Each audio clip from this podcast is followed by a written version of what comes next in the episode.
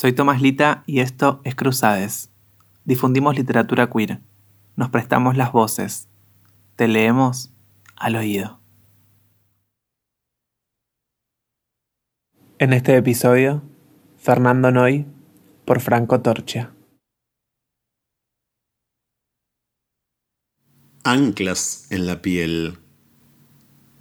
Escarba en realidad mi corazón de perra Adelia Prado.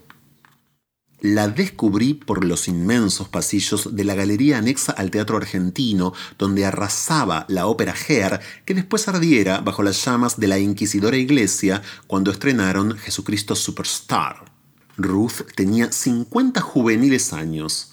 Aún se maquillaba y pintaba las uñas de rojo furioso que combinaba perfecto con su cabellera atigrada hasta los hombros. Todavía no se había vuelto punk, autodenominándose bombero voluntario tortillera con todas las letras, siempre entre carcajadas y sin temor al ridículo. Eterna precursora, más tarde, a sus casi 80 años, lograba tener dos esposas a la vez, turnándose según ellas mismas avisaban, para satisfacerla con fervoroso esmero. Ruth se ufanaba de mantener intacta esa voracidad sexual que desde los tiempos incluso anteriores al maldito proceso la habían transformado en pionera del placer. Fue la primera en imprimir con letras de molde una tarjeta personal donde se leía Ruth Merikeli Loyácono, prostituta. En los bares de entonces la veía ansiosa controlando el arribo de los buques al puerto recortaba la razón sexta con los ojos nublados de placer ante el safari que se desencadenaba en barcos sucesivos de diversas banderas, noche tras noche. Hija de irlandeses, hablaba inglés desde la cuna hasta la cama y claro, el apetecible camarote se los sabía de memoria, pero por si acaso tenía una ínfima agenda con más de 30 nombres de mujeres que conformaban su harén telefónico especialmente seleccionado. Anfitrionaba marineros por aquella Buenos Aires que por paradoja del infierno superaba en esplendor a casi todas las ciudades del resto del mundo, incluso la propia París, tan chic, distante y celebérrima se la veía deambular con grupos de marineros de diversos países. Era especialista en organizar orgías sexuales en sus barcos y después los paseaba hasta ese teatro donde todos actuaban en desnudez total como si fuera un espiedo de la mejor piel argentina. Como mi aspecto ya era medio hippie, me mandaba a comprar cajas de ampollas con cloruro de etilo, un sifoncito llamado amil nitrito de laboratorio Cintial, que en el extranjero eran los tan buscados poppers. Sobre las propias mesas de La Paz, revendía las ampollas como ínfimos sifones, muchas veces más caras. Otra noche la vi entrar a la maratona, los ojos en llamas y un tapado de piel con el que apenas se tapaba, ladeado a pesar del frío en aquel invierno bajo cero. Sin detenerse, enseguida me contó que había llegado un navío de gran porte desde Noruega y tenía un problema. ¿Cuál, Ruth? Ellos solo buscan muchachos, nada de mujeres. Enseguida preguntó, siempre en un vértigo, si yo querría ir porque además hay buena guita. Mientras bajábamos en un taxi rumbo al puerto, ya habíamos hecho nuestro trato. Yo solamente elegiría uno, me quedaba con ese todo el tiempo que fuera necesario. En el reloj, bajo el cartel de Frávega, ya eran las dos de la mañana. Y ella cobraba.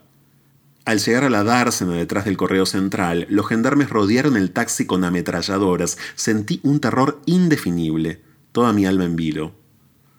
Ruth está loca, pensé, pero no, para nada. Ellos, al reconocerla, la recibían con total veneración y abrían las compuertas. Llegamos frente al inmenso navío. Ella subió conmigo por una escalerilla y de pronto estábamos en el casino. Se oía una especie de cha-cha-cha a todo volumen. El idioma era extraño, sonaba como un zumbido de gaviotas, sensual, ultra excitante. A un costado de la pista, bebiendo no sé qué delicia de botellas, había algunos marineros y en medio el oficial. La tripulación restante bailaba con otras locas desatadas, semidesnudos casi. Reconocí a algunas de las que giraban por charcas, entre otras la Pandora, la Bambol e incluso la propia orquídea parda, famosa por sus felaciones. Algo bebí y Ruth me preguntó cuál de ellos quería. Le hice un gesto señalando una especie de Paul Newman con la nuca rapada y el cigarrito negro medio torcido en la sonrisa. Ruth lo llamó y el oficial enseguida me puso la mano entre sus piernas. La bragueta de acero blanco estaba a punto de estallar. En otro vértigo subimos hacia un camarote, nos desnudábamos el uno al otro casi desesperadamente. A un costado de las cuchetas había una mesa. Abrió el cajón y allí estaba el arsenal de drogas dispuestas a saltar, entre otras, las ampollas de cloruro que yo mismo había adquirido. El resto es casi imposible de escribir. Mientras me iba penetrando suavemente, estaqueaba mis narices con los poppers. Por el ojo de buey que titilaba como árbol de Navidad, vi que llegábamos a puertos desconocidos. En esa sola noche, debajo de él, pude viajar por casi todo el mundo. Él, a su vez, parecía cambiar de nacionalidad, pero era tan hábil que yo seguía bebiendo y oliendo esa piel con tatuajes y su lengua desbocada. Ya era de día cuando junto a Ruth bajamos jadeando hasta un barcito donde no había más que una pareja ensimismada. Después de engullir literalmente un par de sándwiches de jamón crudo con cerveza, Ruth se sinceró. Empezó a confesarme que si bien yo había elegido solo uno, ella debía darme por el resto mucho más dinero. ¿Qué resto?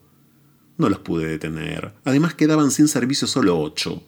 Yo me ocupé de los otros tres y vos estabas tan en éxtasis que ni siquiera lo notaste. Acá tenés más de 200 dólares. Como siempre, atropellada, arrojó los billetes sobre la mesa sin importarle los canas que ahora habían entrado. Yo apenas sentía un secreto, delicioso ardor, y como la resaca solo se cura con resaca, la oí gritar Mande dos whiskies dobles, con bastante hielo. Gracias, Gacela, me sacaste de un problemón. Justo el oficial estaba sin pareja. Menos mal te encontré. No te preocupes, darling. Ninguno tenía sífilis. Igual usaron forros. Con esa guita te alcanza para rajar rumbo a Brasil. Ya cumpliste tu mayoría de edad. Ahora, con los militares aquí, corres mucho peligro. Preciosura.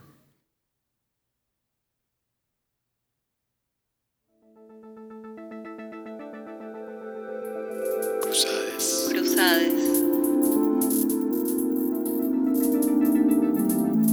Cruzadas.